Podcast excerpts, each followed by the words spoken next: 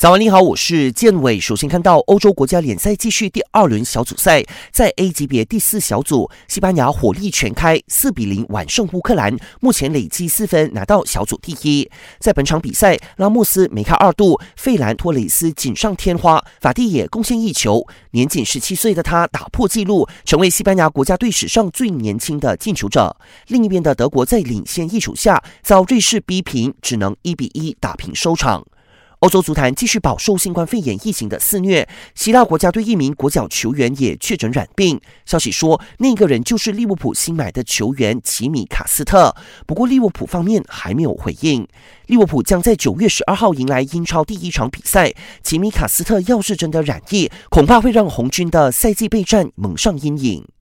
继以破队史纪录的四千万欧元签下波尔图中锋法比奥席尔瓦，狼队再宣布从法甲球队里昂签下三十一岁后卫马萨尔两年。想要观看更多更精彩的体坛动态，尽在 Astro。